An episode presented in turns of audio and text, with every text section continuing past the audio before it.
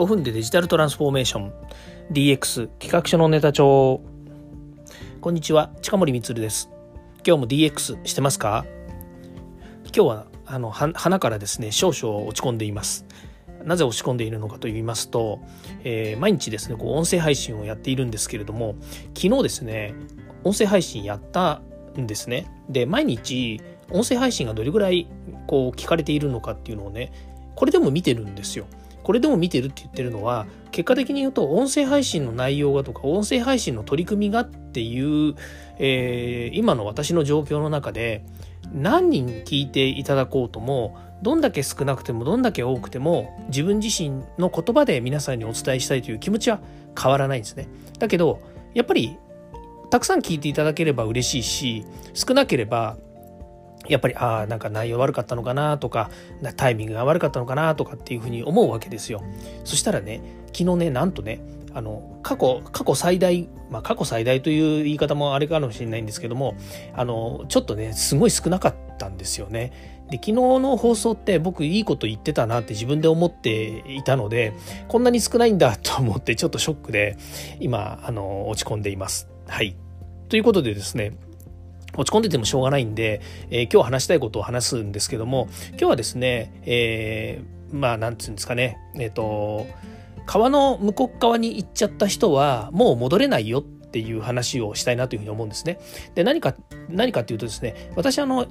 たまに音声配信の中でもよく言うんであのたまに言ってるんですけども0から1が好きなんですね。で過去もですね、えーまあ、いわゆるいろんなもう検定立ち上げていて、まあ、国際的な検定も立ち上国際的な検定というか国際的な認定ですよね。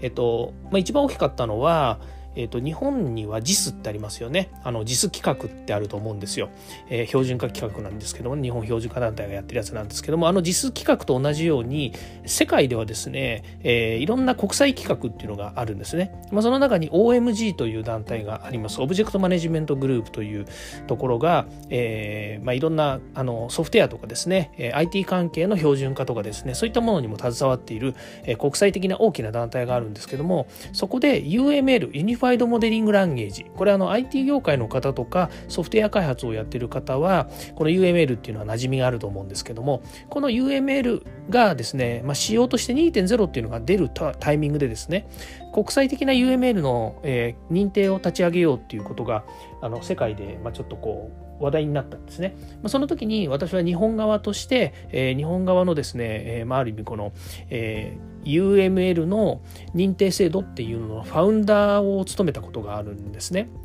まあ名前としてはファウンダーっていうのは名前はねかっこいいんですけども、まあ、いわゆる日本から資本金ですね、えーまあ、いわゆる開発資金を、えー、ある会社が出してくれてでそれの、えー、私はその会社の、まあ、いわゆるなんですかね代表取締役をやってでさらにそこでその世界的なこの検定を立ち上げる、まあ、認定制度なんですけども立ち上げるための骨子とそれから立ち上げから運用までを、えー、まあ一手に、えー、そのヘッドクォーターの人とやって作ったんですね。で、私はあのその後、えー、アジアパシフィックのリージョンの、えー、管理をするということで、まあ、アジアパシフィックって言ってもね、あのダブルバイトの国なんですよ。やっぱりこう日本、中国、韓国っていうふうに、そのダブルバイトの国の管理ってなかなか難しくてですね、まあ、そこをですね、マネージするために、えー、まあなんでしょうね、そのセクションを切ってですね、そこだけを私が管理してて、まあ、あるタイミングでまたそこもやめたっていうような感じなんですね。で、えー、そういうった検定を立ち、検定とか認定を立ち上げるものもそうですしそれから IoT 検定も最近ですとあってで、えー、今月から、えー、プラス DX 認定を立ち上げたりとかですねまたアジャイル検定とかマインドマップ検定とかですね、まあ、いろんな各種その大きな法人から、えー、公共団体それからまあ国国の試験にも一部関わったことがありまして情報処理技術者試験のですね、えー、CBT 化のプロジェクトのお手伝いをしたりとかですね、まあ、いろんなことをですね今までしてきたんですね、まあ、それで思うことはですね一旦ですねこういう新しい0から1を立ち上げる仕事とかですねそういうプロジェクト。これね私にとってみるとライフワークなんですよ。すごくワクワクするし楽しみだし、えー、こういった事業にね関われるなんですかね生みの苦しみみたいなものをですね味わえるっていうのがね僕はすごく大好きであのね、ずっとそれを、えーまあ、ポリシーとしてやってるわけですよ。で今もね DX プラス DX、え、認定を、えー、今ちょうどねもう今ちょっと大変なんですよ。あの立ち上げてて。やっぱりねあのえー、いくらこうデジタルな社会だからといってもですねやっぱり一つ一つ手続きっていうものがありますのでそれをですね処理するのっていうのはやっぱり大変で今それの生みの苦しみを味わっているところです。でこれがねやっぱり自分自身が立ち上げるっていうこと自分が立ち上げるって言っても自分が関わって、えー、大きな仕事をえー、これね大きな仕事なんですよ。大きな仕事と私は捉えて、えー、そこに関われるっていうのはものすごく、えー、自分自身としては光栄で名誉なことだなと思います、まあ、そこにねたくさんの有識者とか関係者、ね、一緒にこう開発をしていただいている、えプロの方たちとですねこれを作れるっていうのはね本当に、えすごいなと思います。これ一つだってそうですね関係者だけでも20人ぐらいはいるわけですよ周りに。ね。で最後の最後は私と今うちの会社のオペレーションやってるね、え運用やってるスタッフとですね、えー、毎日毎日こうねメッセンジャーとかメールとかでやり取りしながらですね足りない部分をどんどんどんどん改善しながら今、えー、もう少しで、えリリースできるっていう状況なんですけどもやっとここまでこぎつけてきたんですよね。やっぱりこのコロナになってねいろいろこう、えー、今までのやり方が通用しないよっていうのを感じてからなんとかですね、え、まあなんですかね昨日放送もしたようにですね自分自身のですね破壊心自分に破壊心をですね、えー、呼び寄せてですね、えー、なるべく自分の感覚とか自分の考え方っていうのを、えー、ガラリと変えてねやっぱり行かなきゃいけないっていうふうに思って、えー、破壊心にですねあの脳みそをですね破壊してもらいながら進めていったわけなんですけどもまあいろいろ生みの苦しみですよねやっぱりその破壊しながらというも前のものをですねなぞって、えー、作ればいいやっていうやり方を今までしてきたこともあるのでそうなるとねあの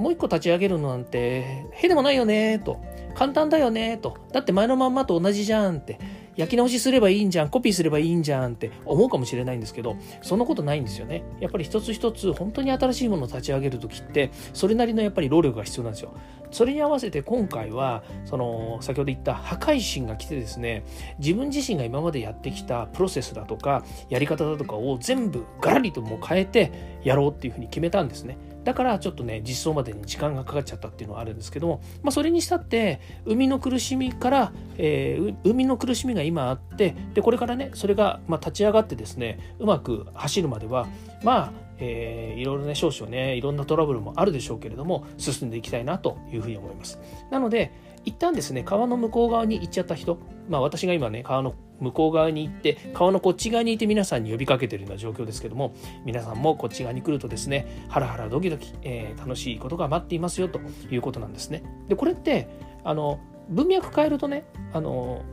会社でもそれから個人でも